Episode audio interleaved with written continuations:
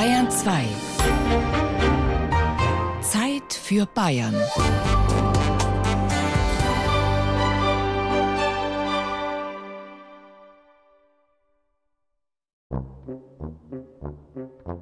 Neue Zeiten, Neuzeit. Grüß Gott zu einer Zeit für Bayern über bayerische Aspekte der Reformation, sagt der Gerald Huber.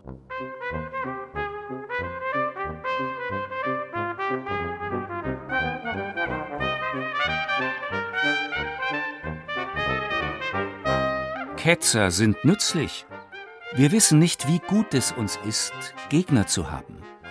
Wo er recht hat, da hat er wirklich recht gehabt, der Martin Luther. Am Gegensatz, am Widerspruch schärfen sich unsere Gedanken. Nur wer bereit ist, eigene Überzeugungen dem Widerspruch auszusetzen und dadurch immer wieder auf die Probe zu stellen, hat die Chance, sich weiterzuentwickeln. Für uns heute scheint das das Selbstverständlichste der Welt zu sein. Zu Luthers Zeit, vor 500 Jahren, war Widerspruch überhaupt nicht gefragt. Im Mittelalter galten Kirche und Staat als eine Einheit und hat sie gesehen als die zwei Arme an ein und demselben Körper. Und beide waren streng hierarchisch geordnet. Das jahrhundertealte Prinzip der Hierarchie, der heiligen Herrschaft, war die bedingungslose Gefolgschaft. Aber schon damals hat sich die Welt immer schneller gedreht. Klimatische Veränderungen und technische Neuerungen wie der Buchdruck haben das Leben der Menschen radikal verändert. Und plötzlich haben die althergebrachten Formen des Zusammenlebens nicht mehr gepasst. Rufe nach Reformen wurden immer lauter, schon lang vor Luther. Kirche und Staat reagierten darauf mit Repressionen. Unter Intellektuellen aber wurde immer klarer, dass eine Reform der Verhältnisse immer drängender geworden ist.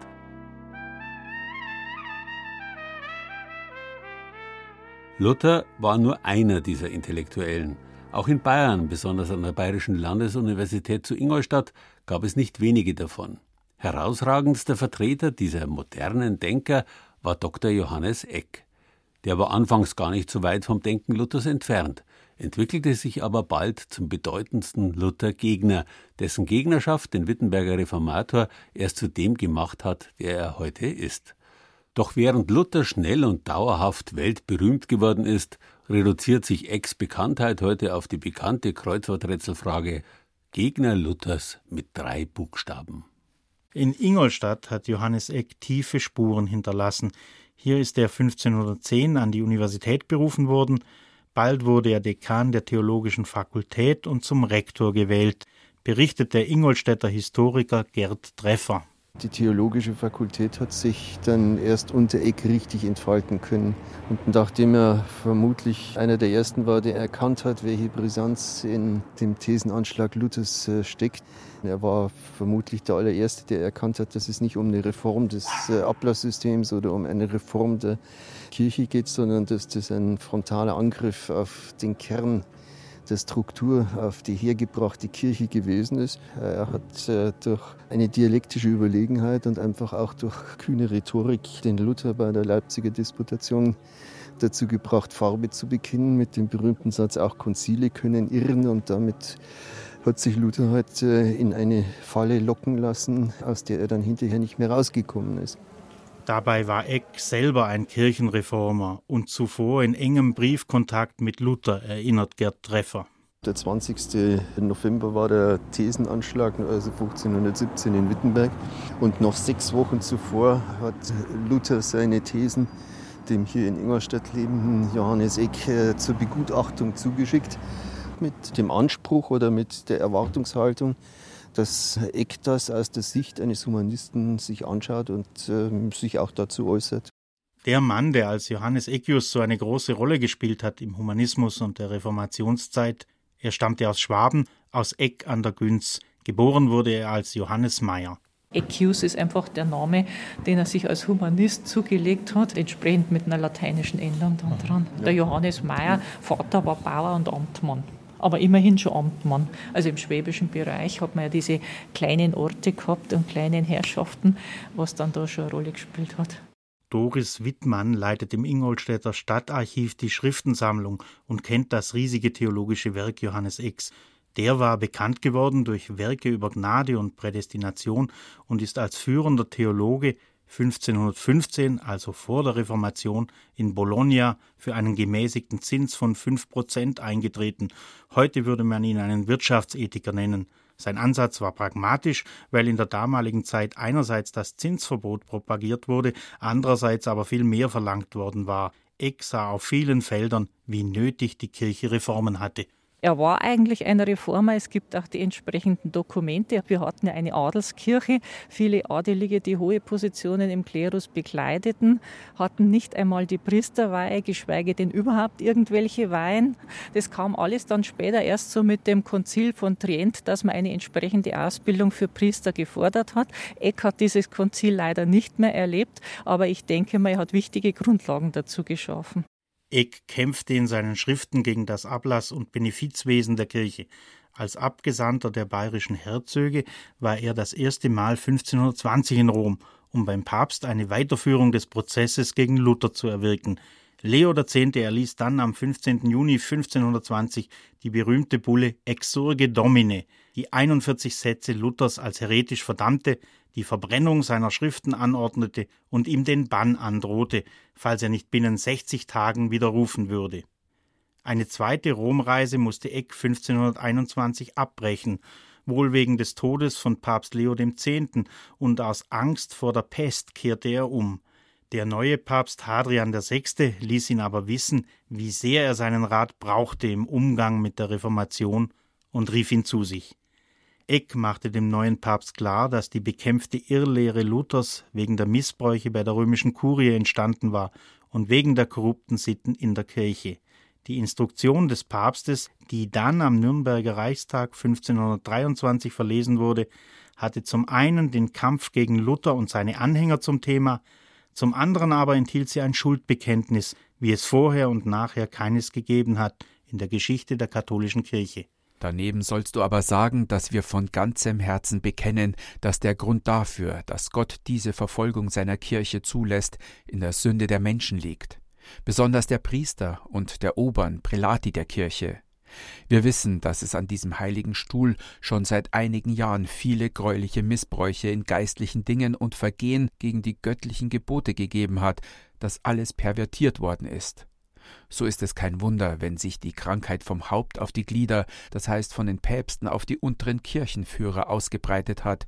Wir alle, das heißt wir Kirchenführer und Priester, sind abgewichen, ein jeder sah auf seinen Weg, und da ist schon lange keiner mehr, der Gutes tut, auch nicht einer. Auf einem Seitenaltarbild mit einer großen Kreuzigungsszene im Ingolstädter Münster ist Johannes Eck abgebildet, als gelehrter Kleriker neben dem Kreuz. Ein Stein im Boden trägt die Inschrift, dass Johannes Eckius hier begraben liegt. Ein Epitaph an der Wand der Sakramentskapelle, Bronze, mit seinem Bildnis. Dieses Bildnis geht auf diverse Kupferstiche zurück und ist eigentlich typisch. Ja. Hier in der Herrschafts- und Universitätskirche Ingolstadts war Johannes Eck ab 1526 Pfarrer. Das Münster zur Schönen unserer lieben Frau hatte während der Bauzeit mehr Plätze als Ingolstadt Einwohner. Johannes Eck hat über seine Tätigkeit genau Buch geführt. Sein Pfarrbuch hat er in sauberer Handschrift verfasst. Es enthält auch genaue Anweisungen, berichtet Doris Wittmann. An welchen Festtagen wie viele Pfarrer mit ihm am Altar stehen, wie viele heilige Messen gefeiert werden überhaupt und wie es aussieht mit der Entlohnung für den Kantor, für den Organisten, für die Chorknaben. Das waren ja oft die Schüler der Pfarrschulen. Die jungen Männer die, oder Schüler, die die Pfarrschulen besuchten, mussten auch im Chor stehen und singen, weil sie Latein konnten. Und da war in diesen Pfarrbüchern genau festgelegt, wer was bekam. Die waren zum Teil zum Essen eingeladen auch, zum Teil haben sie ein Bier bekommen, zum Teil haben sie Geld bekommen. Als Pfarrer war Eck vor allem die Predigt wichtig. Die Liturgie wurde lateinisch gefeiert, doch die Predigten waren auf Deutsch und mit einer halben bis dreiviertel Stunde schon ziemlich lang an gewöhnlichen Sonntagen. Die Passionspredigt am Karfreitag konnte dann bis zu zwei Stunden dauern.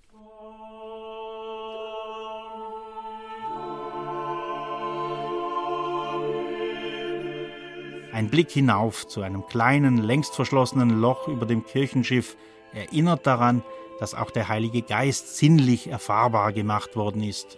Das Loch ist groß genug, man hat die Taube durchgebracht. Im Übrigen war es nicht nur der Heilige Geist, man hat das Gleiche gemacht mit dem Auferstandenen an Christi Himmelfahrt. Da kann sich meine Mutter noch erinnern.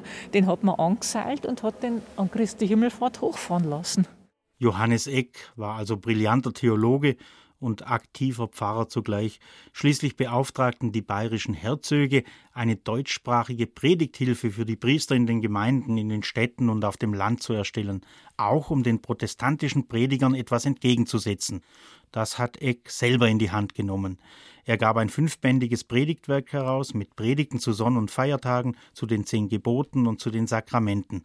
Außerdem hat Johannes Eck eine deutsche Bibelübersetzung vorgelegt. Die alttestamentarischen Bücher hat er dabei in oberdeutsche Mundart übertragen, auch mit dem Ziel der Lutherbibel eine katholische Übersetzung entgegenzustellen. Er war ja ein exzellenter Theologe und vielleicht sind Luther und Eck deswegen aneinander geraten, weil sie eben beide exzellente Theologen waren. Thomas Schwarz leitet mit seiner Frau den evangelischen Dekanatsbezirk Ingolstadt. Er schätzt die Bedeutung Johannes Ecks für Stadt und Universität hoch ein. Wenn Sie den Diskurs zwischen Eck und Luther mal so betrachten, Luther als der, der ja reformieren wollte. Es war ja nicht sein Anlass, eine neue Kirche zu gründen. Und in der Auseinandersetzung mit Eck hat sich sowohl Luther profiliert und den evangelischen Gedanken, wie auch Eck den katholischen Gedanken.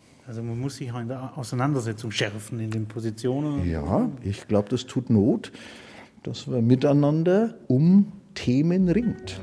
So hat der brillante Ingolstädter Theologe Johannes Eck nicht nur seiner katholischen Kirche in der Gegenreformation geholfen, sondern auch der evangelischen.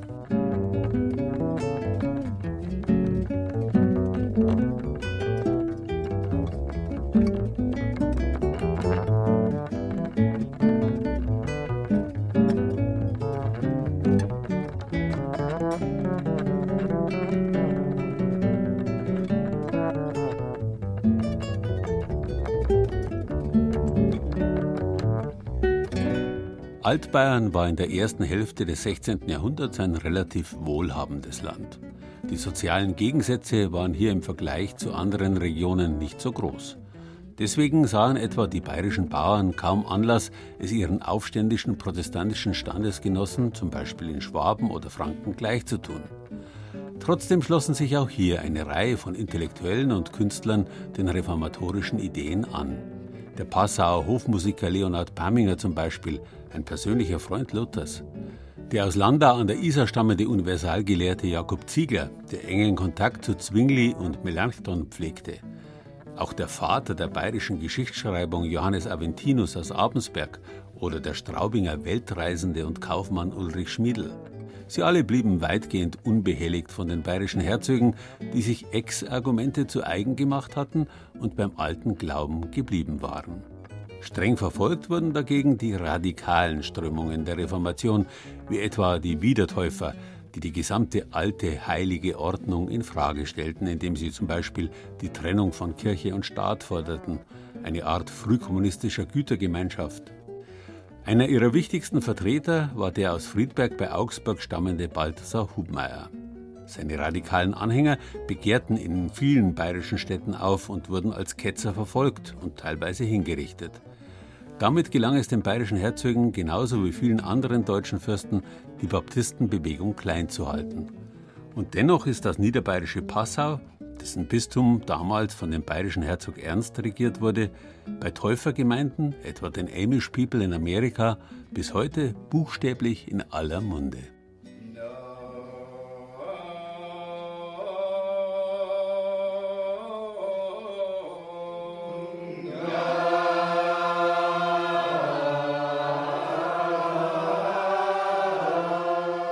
Europa ist zerrissen.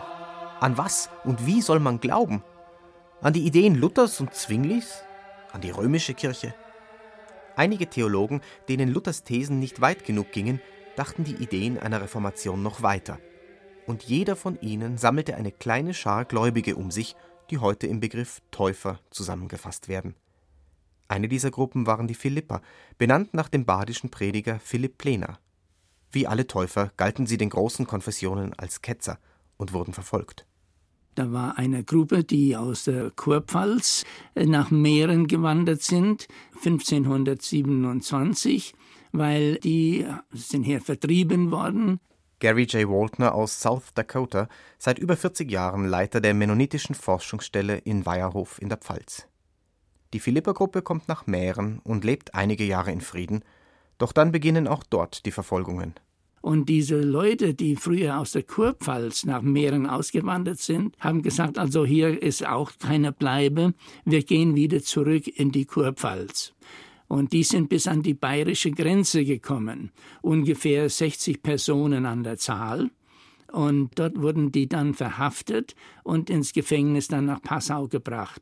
Und hier beginnt nun die Geschichte der ältesten christlichen Kirchenliedersammlung, die bis heute in Gebrauch ist. Die Geschichte des sogenannten Ausbunds. Ausbund, Bedeutung etwa die ausgesuchte Auswahl. Der Hauptteil vom Ausbund sind Lieder, die in Passau im Gefängnis gedichtet worden sind.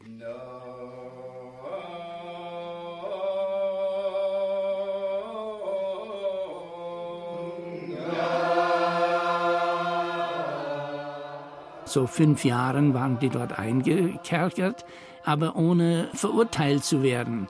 Und während dieser Zeit, dass die in Passau im Gefängnis waren, war natürlich eine Zeit, es war langweilig, kann ich mir gut vorstellen. Was haben die gemacht? Die führende Persönlichkeiten oder andere haben dann Lieder gedichtet, um Zeit zu vertreiben. O Gott Vater, wir loben dich und deine Güte preisen, dass du dich, o Herr, gnädiglich an uns neu hast bewiesen und hast uns, Herr, zusammengeführt, uns zu ermahnen durch dein Wort, gib uns Gnad zu diesem.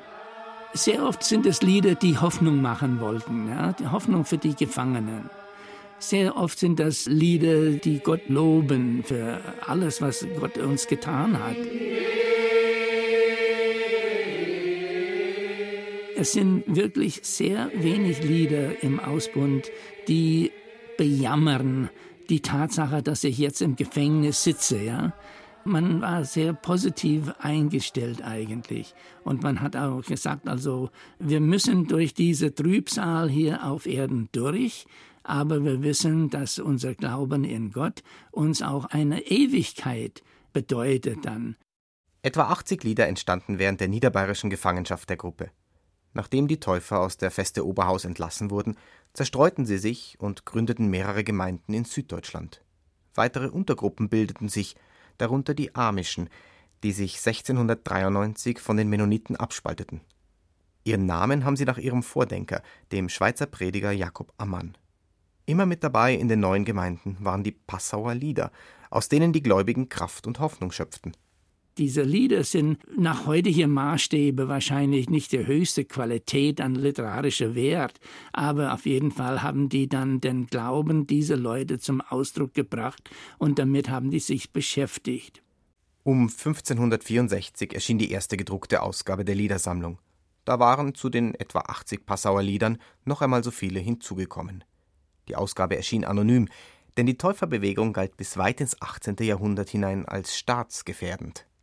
Die europäische Ausgaben, das sind ungefähr 14 Editionen äh, gewesen, sind zum Teil sehr, sehr selten zu finden. Das waren natürlich Ketzerbücher und der Drucker hat sich nie erlaubt, der Druckort oder auch der Drucker zu nennen, denn das war verboten, diese Bücher zu drucken. Erst als Mitte des 18. Jahrhunderts die große Auswanderungswelle der Täufer in die USA begann, wurden jenseits des Atlantiks offizielle Ausgaben des Ausbunds gedruckt. Leicht erweitert, ansonsten blieb die Passauer Sammlung unverändert. Im deutschsprachigen Raum wurde das Buch erst nach der Französischen Revolution offiziell nachgedruckt. Die letzte Ausgabe in Deutschland war 1838. Und der Ausbund wurde noch wahrscheinlich bis ungefähr 1870, 80 im Elsass in Mennonitengemeinden benutzt. Die aktuellste Auflage stammt aus den USA aus dem Jahr 2014. Bis heute werden die Lieder ohne Noten gedruckt. Gesungen wurden und werden die Passauer Texte auf bekannte weltliche und geistliche Melodien, die um 1530 bereits mehrere hundert Jahre alt waren. Man hat dann Melodien genommen, die das Volk kannte, denn das war der einfachste Weg, ein Lied bekannt zu machen, wenn man eine bekannte Melodie benutzt hat. Solche Melodien machten es den Menschen leicht, sich neue Texte mit Glaubenslehren und teils komplizierten theologischen Inhalten einzuprägen. Diese Kraft der Musik nutzten auch die anderen Reformatoren mit ihren Lieddichtungen. So textete Luther sein bekanntes Vom Himmel hoch da komm ich her auf die Melodie des Spielmannslieds Ich kumm aus fernen Landen her. Im Ausbund steht etwa im Titel Ewiger Vater im Himmelreich in Herzog Ernstens Ton. Oder Loblied in der Weiß, aus tiefer Not schrei ich zu dir.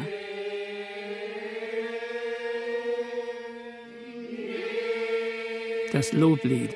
Es besteht aus vier Strophen, ist eine der kürzeren Lieder im Ausbund. Das Loblied wird jeden Sonntag als zweites Lied gesungen. Das hat sich so eingebürgert.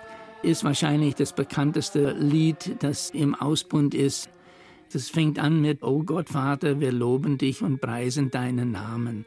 Vom Text und von der Melodie, die heute noch als Urfassung von Aus tiefer Not im evangelischen Gesangbuch zu finden ist, ist beim Singen und Hören des sogenannten Loblieds im Ausbund nichts mehr zu erkennen. Am ehesten erinnern die Gesänge der Amischen heute vielleicht an gregorianischen Gesang, doch damit hat die Singweise historisch betrachtet nichts zu tun.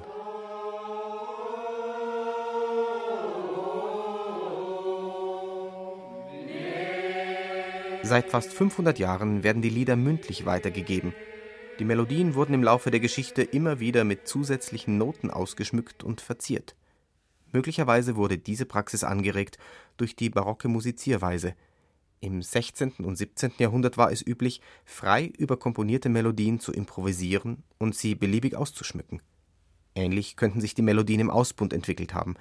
Bis zu neun verschiedene Töne singen die amischen Christen heute auf einer Silbe. Über eine Viertelstunde kann das Singen eines Liedes mit allen Strophen dauern.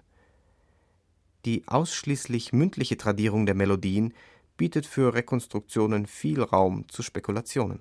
Es sind ungefähr 21 Melodien. Der Vorsänger singt die erste Silbe immer vor. Und dann wissen die Leute, aha, das ist nach der Melodie so und so.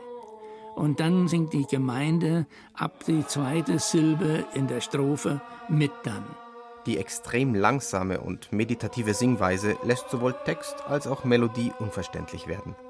Doch wenn man die heute aktuellen Melodien notiert, dann kann man im Notenbild mit etwas Fantasie durchaus noch die zugrunde liegenden Liedmelodien herauslesen.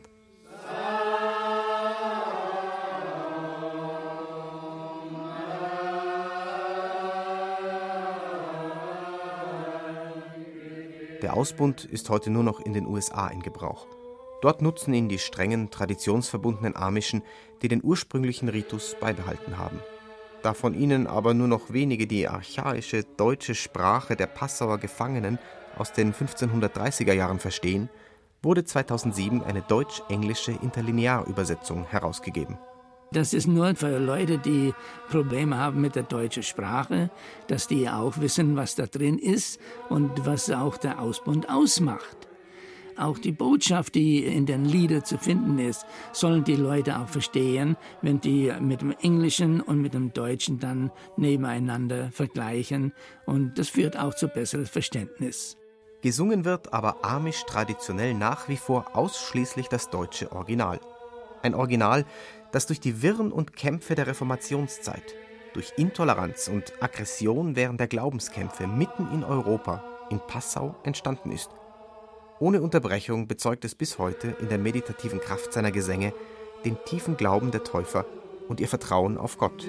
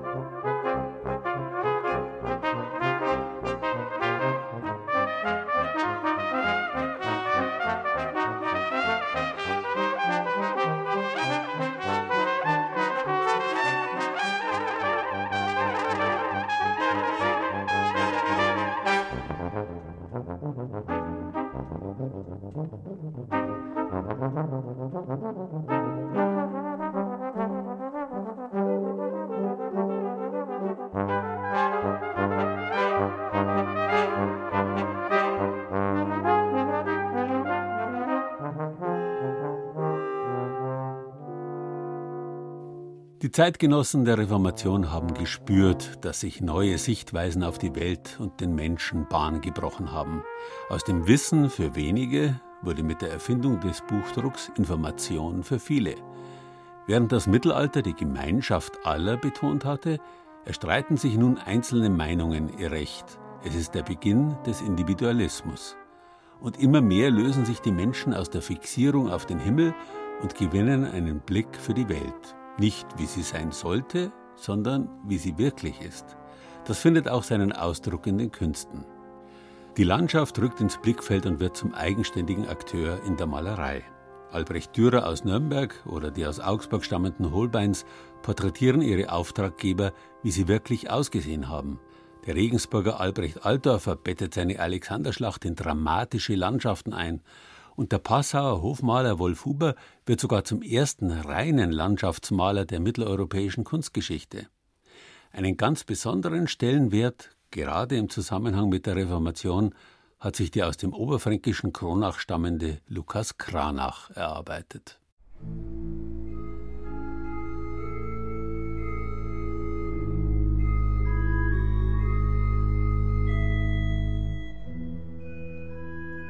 Um das Jahr 1530 malt Lukas Kranach der Ältere seine Allegorie auf Gesetz und Gnade. Die Malerei auf Buchenholz ist eine sogenannte Rechtfertigungsallegorie.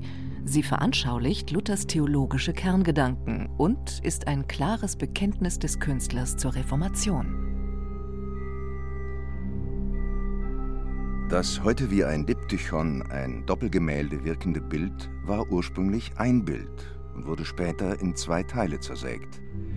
Der linke Bildteil zeigt die Figur eines menschlichen Sünders auf der Flucht. Nackt, nur mit einem Lendenschurz bekleidet. Hilf- und schutzlos wirkt er. Dämonen verfolgen ihn. Ein Gerippe mit lang herabhängender roter Zunge stößt ihm einen Speer in die linke Körperseite. Ein weiteres Ungetüm, halb Mensch, halb Tier, mit Krallen und Fischflossen, will nach ihm greifen. Der Sünder flieht verzweifelt, doch unweigerlich wird er in den Abgrund stürzen, der sich vor ihm auftut.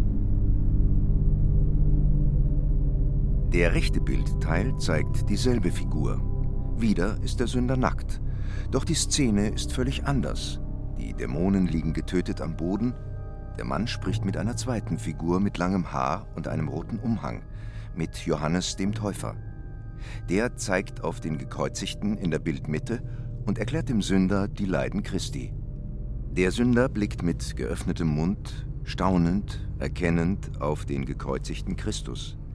Der Blutstrahl Christi trifft ihn, und davon erlöst, darf der Sünder auf Gnade hoffen.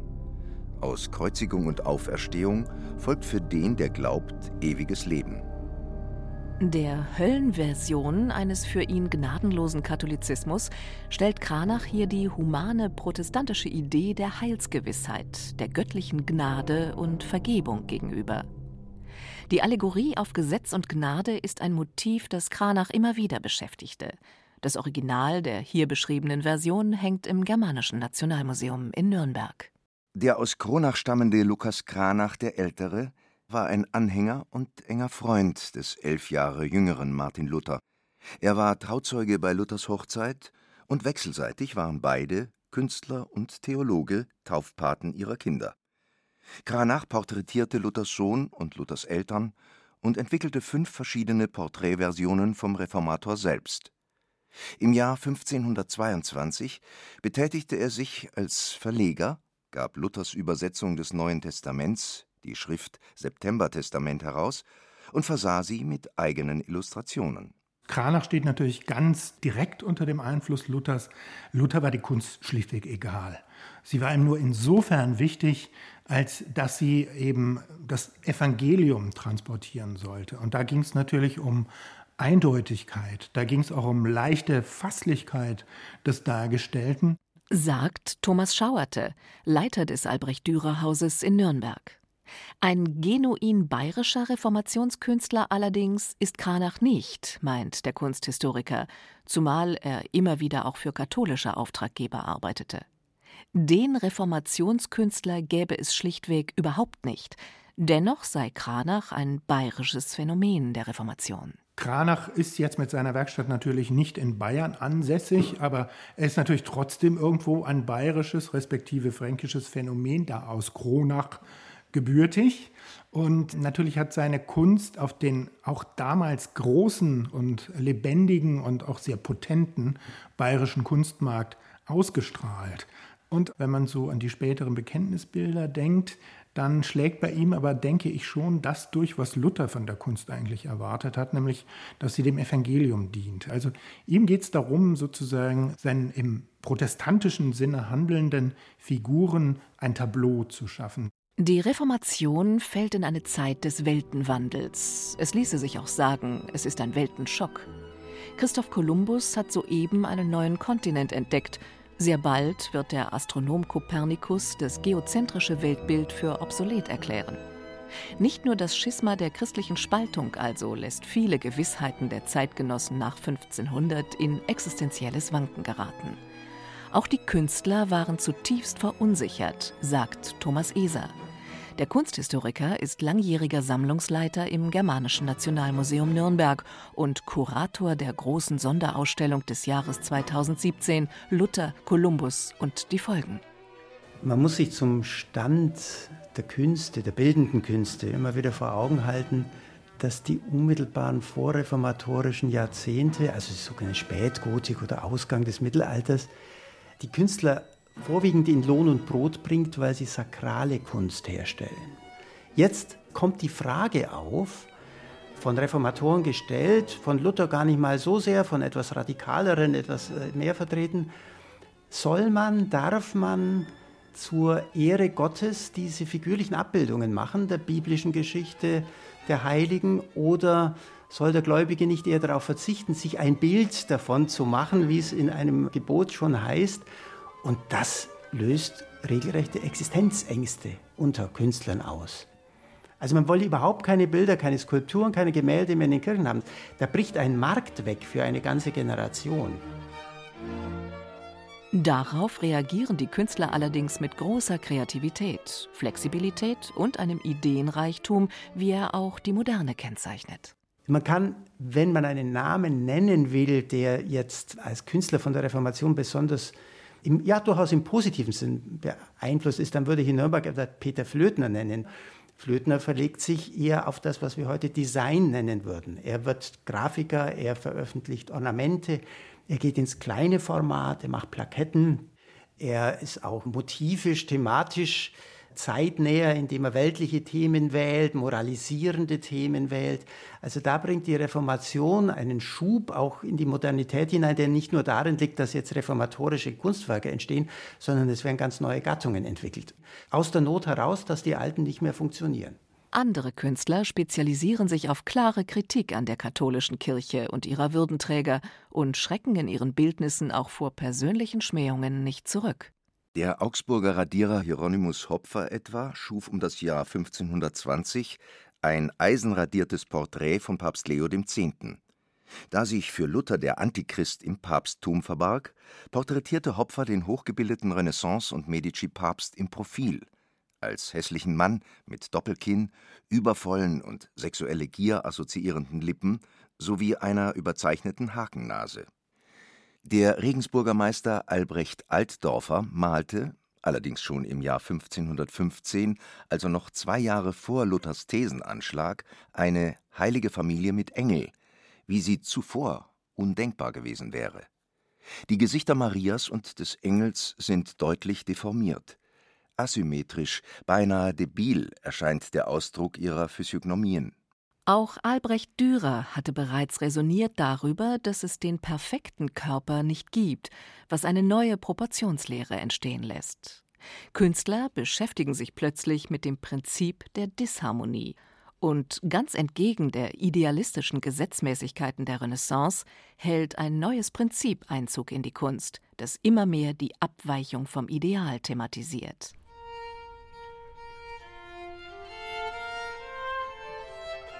Aber noch ein anderes Phänomen zeigt sich etwa bei einem Künstler wie Albrecht Altdorfer. Seine Darstellung des heiligen Georg im Kampf mit dem Drachen, entstanden um 1510, verlegt der Maler in eine rauschende, wogend grüne Landschaft. winzig klein nur mehr die Szene um den legendären christlichen Heiligen, die der Betrachter in der üppigen Umgebung der Bäume, des Waldes beinahe suchen muss. Auch andere Koordinaten ändern sich.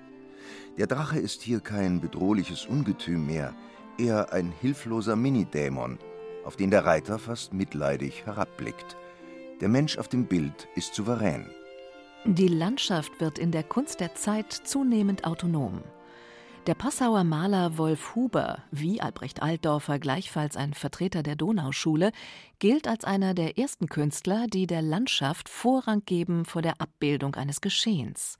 Schon der Titel etwa seiner Radierung Landschaft mit Golgatha aus dem Jahr 1530 spricht Bände. Das Augenmerk liegt auf der Beschreibung einer lieblichen Winterlandschaft. Tief im Hintergrund versteckt erst zeigt sich die winzige Szene auf dem Golgatha-Berg. Was wir als dekorativen Gemäldeschmuck seit Jahrhunderten kennen, eine schöne Landschaft, ob das eine Berglandschaft ist, eine Flusslandschaft oder ähnliches, das kannte die Kunst, die Malerei vorher nicht. Man hätte einfach gefragt, wozu stellt man irgendeinen schönen Ausblick dar. Das ist eine Entwicklung des 16. Jahrhunderts. Nun muss aber eine Frühphase dieser Gattung noch eine Bildbegründung haben und da kommt dann oft das biblische Genre so als Detailmotiv noch mit ins Spiel. Man malt noch irgendwo zum Beispiel Flucht nach Ägypten, also eine ganz kleine Gruppe von Josef, Maria und dem Christkind. Es werden ein bisschen Suchbilder. Die Kunden, die Käufer, die Sammler sind natürlich an der Landschaft interessiert und nicht mehr an dem biblischen Genre. Was wäre die Kunst heute ohne die Reformation? Albrecht Altdorfer, der Meister der Donauschule, der hier schon erwähnt wurde, entwirft in seinem Bild Kampf mit dem Drachen eine Landschaft, die die Werke eines Malers wie Gustave Courbet vorwegzunehmen scheint. Courbet gehörte der Schule von Barbizon an, jener Gruppe von Landschaftsmalern in der Mitte des 19. Jahrhunderts, die südlich von Paris am Wald von Fontainebleau ihre Staffeleien aufstellten und dunkle, geheimnisvolle, magische Landschaften von großer Schönheit schufen. Ohne sie wären auch die französischen Impressionisten wiederum niemals denkbar gewesen. Denn eines wurde auch plötzlich Kriterium, Stil. Es geht nicht mehr darum, ein Ideal von Qualität zu erfüllen, sondern als Künstler einen bestimmten Stil zu haben, der sich von einem anderen Künstler unterscheidet. Das ist auch etwas, was Kulturpraxis seitdem auszeichnet. Also nicht nur das Beste machen, sondern das Wiedererkennbare, das Individuelle im Künstlerischen zu finden. Kein Zweifel, die Zeit nach 1500 mit der Reformation bringt auch für die Künste den Bruch. Es ist in jeder Hinsicht ein Aufbruch in die Moderne, der an mancher Stelle direkt in die Kulturlandschaften des 20. und 21. Jahrhunderts führt.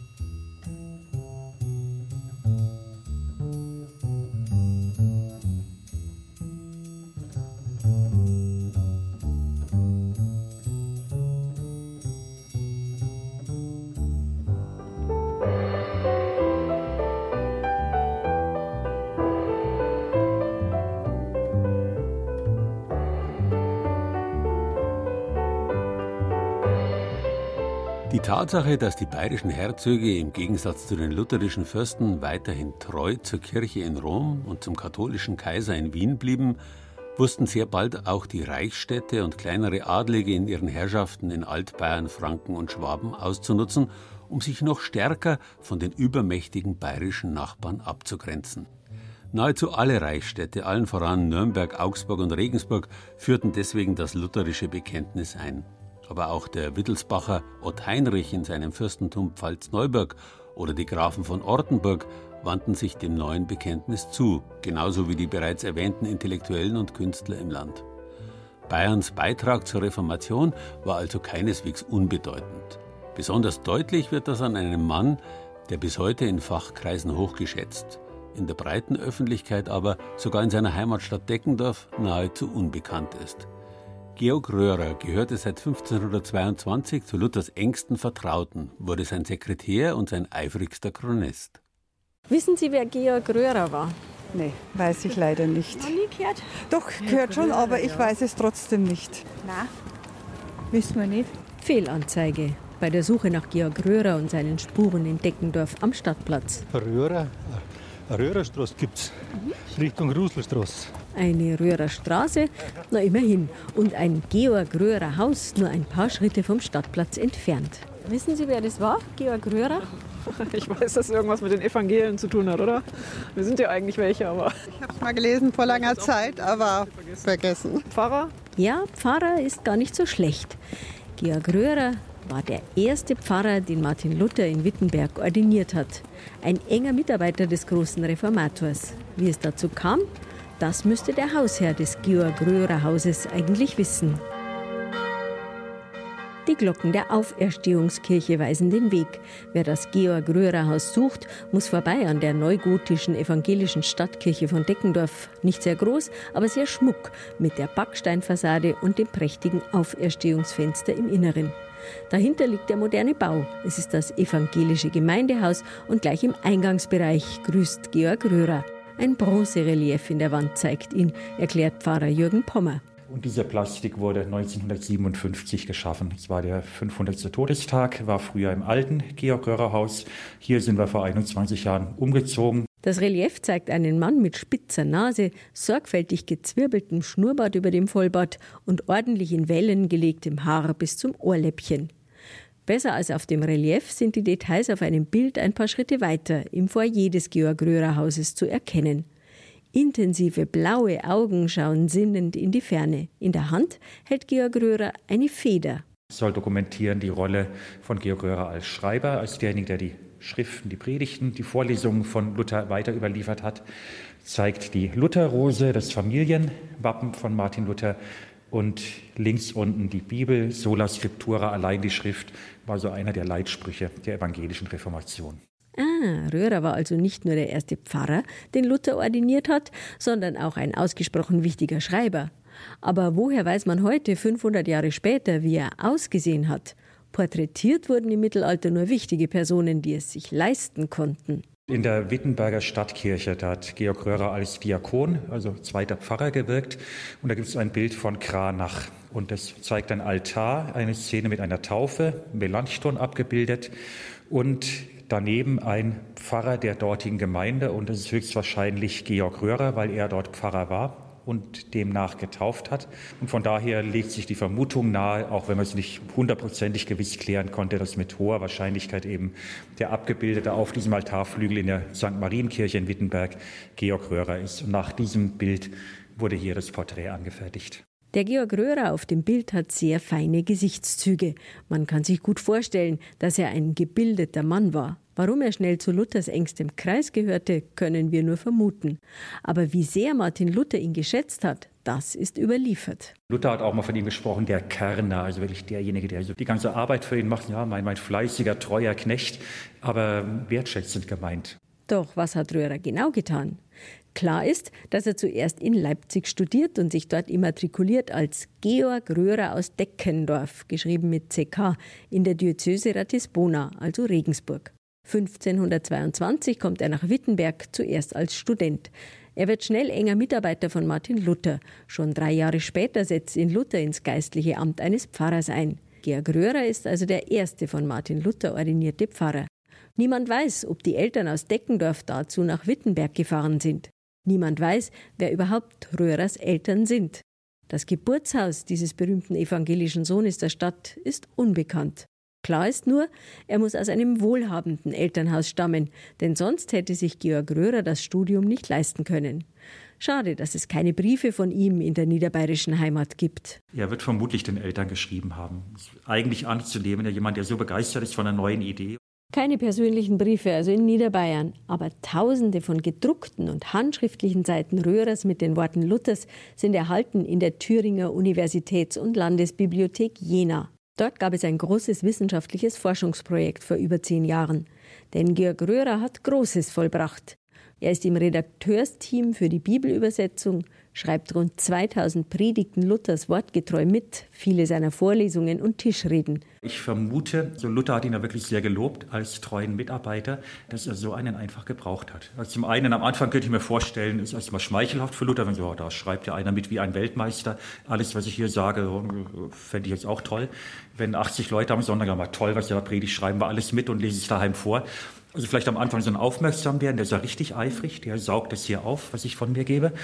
Und dann war Röhrer auch sehr genial im Mitschreiben. Er hat eine eigene Kurzschrift entwickelt, also eine Art Stenografie, um wirklich das möglichst detailgetreu, wortgetreu aufnehmen zu können. Und von daher, glaube ich, wurde er bald relativ unentbehrlich. War dann auch offenbar bei den äh, Tischreden mit dabei. Also Luther lebt ja mit der Katharina von Bora und der Familie im Kloster dort in Wittenberg. Und das waren die berühmten Tischreden, die da gehalten wurden. Also da kamen Professoren, da lebten Studenten. Das war ein Haushalt mit etwa 40 Personen. Während die anderen bei den Tischgesprächen die eine oder andere halbe guten Wittenberger Biers aus der eigenen Brauerei von Luthers Frau Katharina von Bora trinken, hat Georg Röhrer ein Wachstäfelchen in der Hand und stenografiert mit. So kann man es sich zumindest vorstellen, denn das ist ja nicht überliefert. Georg Röhrer gilt als derjenige aus Luthers Kreis, der dessen Worte am genauesten wiedergegeben hat durch die Kurzschrift eben, ja, und weil es ihm wirklich darum ging, Originalton Luther so weit wie möglich mitzuschreiben. Ja, und manchmal ist es natürlich so, wenn ich nicht so schnell schreiben kann, dann habe ich Lücken und dann habe ich vielleicht ein paar Stichworte und die fülle ich unter Umständen nicht mit eigenen Gedanken aus. Ich glaube, es war eine rein technische Geschichte, dass er wirklich sehr schnell schreiben konnte und eben auch den Ehrgeiz hatte, mir geht es ja nicht darum, da ganz viel eigene, kluge Nebengedanken zu verbreiten, sondern ich möchte wirklich das, was Luther da gesagt hat und gepredigt hat, möchte das weitergeben. Georg Röhrer veröffentlicht selbst keine theologischen Schriften. Er bleibt im Schatten Luthers, aber hat dann nebenbei vermutlich auch noch die Großschrift äh, erfunden. Im Mittelalter hat man in der Regel nicht groß geschrieben, manchmal an Wortanfängen oder Satzanfängen, manchmal einzelne Buchstaben von bedeutenden Namen. Röhrer hat dann systematisch das für die Substantive angewendet und ist damit wohl schon einer der Väter unserer Groß- und Kleinschreibung, die ja unheimlich viel erleichtert. Das merkt man, wenn man heute manchmal mit Medien zu tun hat, WhatsApp oder andere, wo manche Leute nur klein schreiben. Es ist relativ mühsam. Das geht bei vielen Worten, aber die, die Groß- und Kleinschreibung ist eine geniale Strukturierung von Texten. Über seine Person wissen wir, dass er die Schwester des Weggefährten Johannes Bugenhagen heiratet, die aber schon zwei Jahre später an der Pest stirbt. Röhrer zieht mit seinem gerade mal ein Jahr alten Söhnchen Paul in den Haushalt der Luthers. Später heiratet er noch einmal und hat vier weitere Kinder. War Luther wirklich auch bewusst, wie sehr Röhrer unter der Doppelbelastung leidet? Das Pfarramt in Wittenberg mit allem, was dazugehört, eben Gottesdienste, Taufen, Trauungen, Beerdigungen, Visitationen und dann ständig noch in den Wittenberger Druckereien zu schauen, dass Luthers Schriften korrekt überarbeitet herausgegeben werden. Also hat unglaublich viel geleistet. Nach Martin Luthers Tod gibt es Konflikte zwischen Röhrer und anderen Luther-Anhängern. Streitpunkt ist die Genauigkeit der Mitschriften. Luther wurde natürlich immer wichtiger und fast zum evangelischen Heiligen und irgendwann waren auch seine Worte so wichtig und heilig, dass man sogar offensichtliche Fehler, die hatten wir bestehen lassen in den Drucken und hat nur mit einem Sternchen an den Rand gewagt, da zu schreiben, wie es richtig heißen musste. Also wenn es, wenn es wirklich Schreibfehler waren oder Versehen, gab es dann eine Zeit, so bei den ganz strengen Lutheranern, wo man das stehen ließ, was er immerhin von Martin Luther war. Und da hatte Röhrer schon eine größere Freiheit noch, auch solche Dinge zu korrigieren. Röhrer geht wegen der Konflikte nach Dänemark, wo König Christian III. ihn fördert. Dort will er eine Gesamtausgabe der Lutherschriften editieren, was aber nicht geschieht. Später holt ihn Johann Friedrich von Sachsen nach Jena. Röhrers schon 1553 einmalige Sammlung von Lutherschriften soll nach dem Willen des Landesherrn für Kontinuität in der Wittenberger Theologie sorgen. Doch mit den Jahrhunderten geraten die Handschriften und Drucke in Vergessenheit, obwohl sie eine der wichtigsten Quellensammlungen zur Reformation sind. Vor nicht einmal zehn Jahren hat die Deutsche Forschungsgemeinschaft deshalb die wissenschaftliche Aufarbeitung gefördert. Dabei ist eine kleine Sensation gefunden worden. Die früheste Notiz über den Anschlag der 95 Thesen an die Schlosskirche zu Wittenberg stammt von Georg Röhrer. Es ist ja umstritten, ob dieser Thesenanschlag eine gut erfundene, publikumswirksame Legende ist oder ob er tatsächlich stattgefunden hat. Die Notiz Röhrers spricht für den Thesenanschlag. Seltsam, dass der Mann, der die meisten Gedanken Luthers aufgeschrieben hat, der der erste von ihm ordinierte Pfarrer war, der die Groß- und Kleinschreibung erfunden hat, der den Thesenanschlag als erster aufgeschrieben hat, dass dieser bedeutsame Mann in der Kirchengeschichte so gut wie keine Rolle spielt.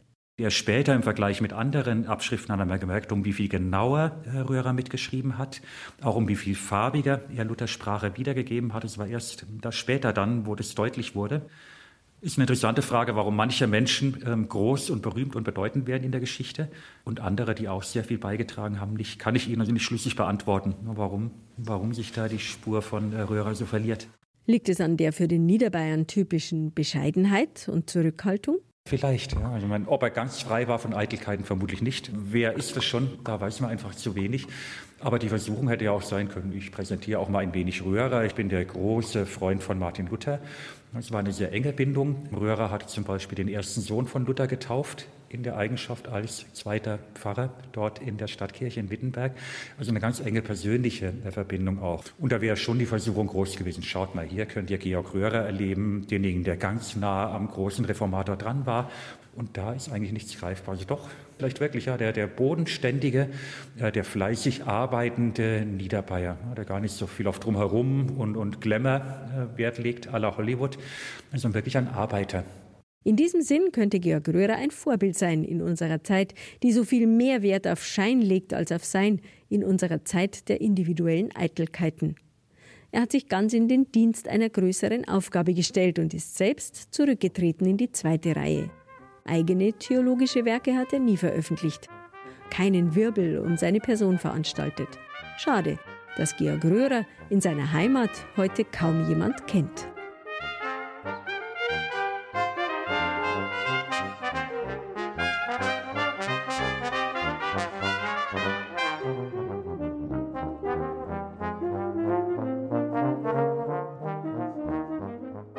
Auseinandersetzung zwischen reformatorischen Ideen und altem Glauben manifestiert sich noch heute im bunten Nebeneinander von durch und durch katholischen und gut protestantischen Gegenden in Bayern. Vor diesem bedeutenden historischen Hintergrund ist es nur recht und billig, dass der heutige Reformationstag aus Anlass des 500-jährigen Jubiläums ein Feiertag ist. Vielleicht wäre es zu überlegen, ob man diesen wichtigen Feiertag nicht zu einer dauerhaften Einrichtung macht. Zumindest in Bayern, wo protestantischer Fleiß und katholische Bodenständigkeit Hand in Hand einen Wohlstand erarbeitet haben, der sich einen Feiertag mehr leicht leisten könnte. Das war Neue Zeiten, Neuzeit, unsere Zeit für Bayern-Sendung über bayerische Aspekte der Reformation mit Beiträgen von Anton Rauch, Andreas Pehl, Barbara Bogen und Birgit Fürst.